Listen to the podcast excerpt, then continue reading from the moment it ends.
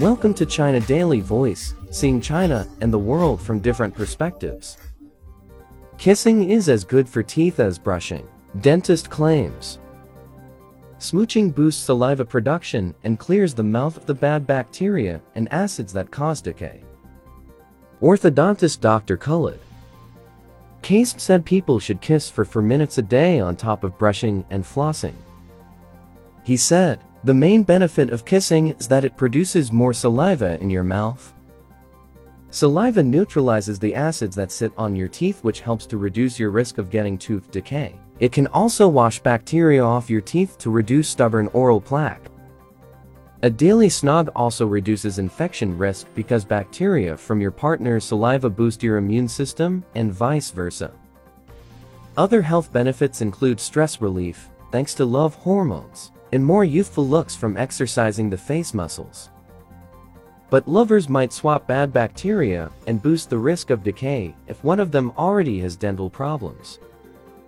Dr. Kasem added, the only negative impact of kissing is when people are sick, have a cold sore or already have bad oral hygiene. The British Dental Association said snacking, sipping fizzy drinks, and not cleaning your teeth thoroughly all raise the risk of tooth decay.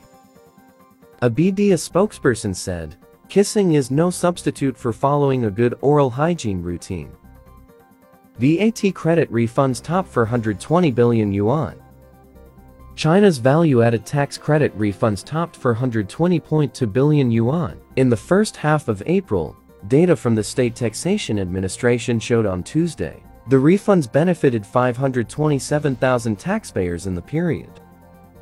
To improve the cash flow of enterprises, promote consumption-driven investment and further improve the system for refunding VAT credits. China is set to issue VAT credit refunds on a large scale in 2022 according to this year's government work report.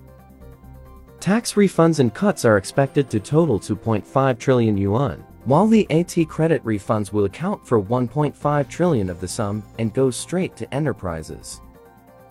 ECNY built for retail transactions.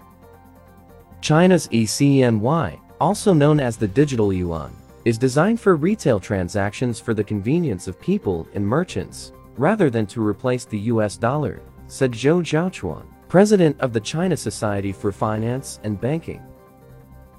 We don't exclude the possibility the ECNY may be used for cross-border payments in the future, but I estimate it will still focus on retail transactions such as cross-border retail transactions, he said. Adding the digital yuan will not be used as a weapon.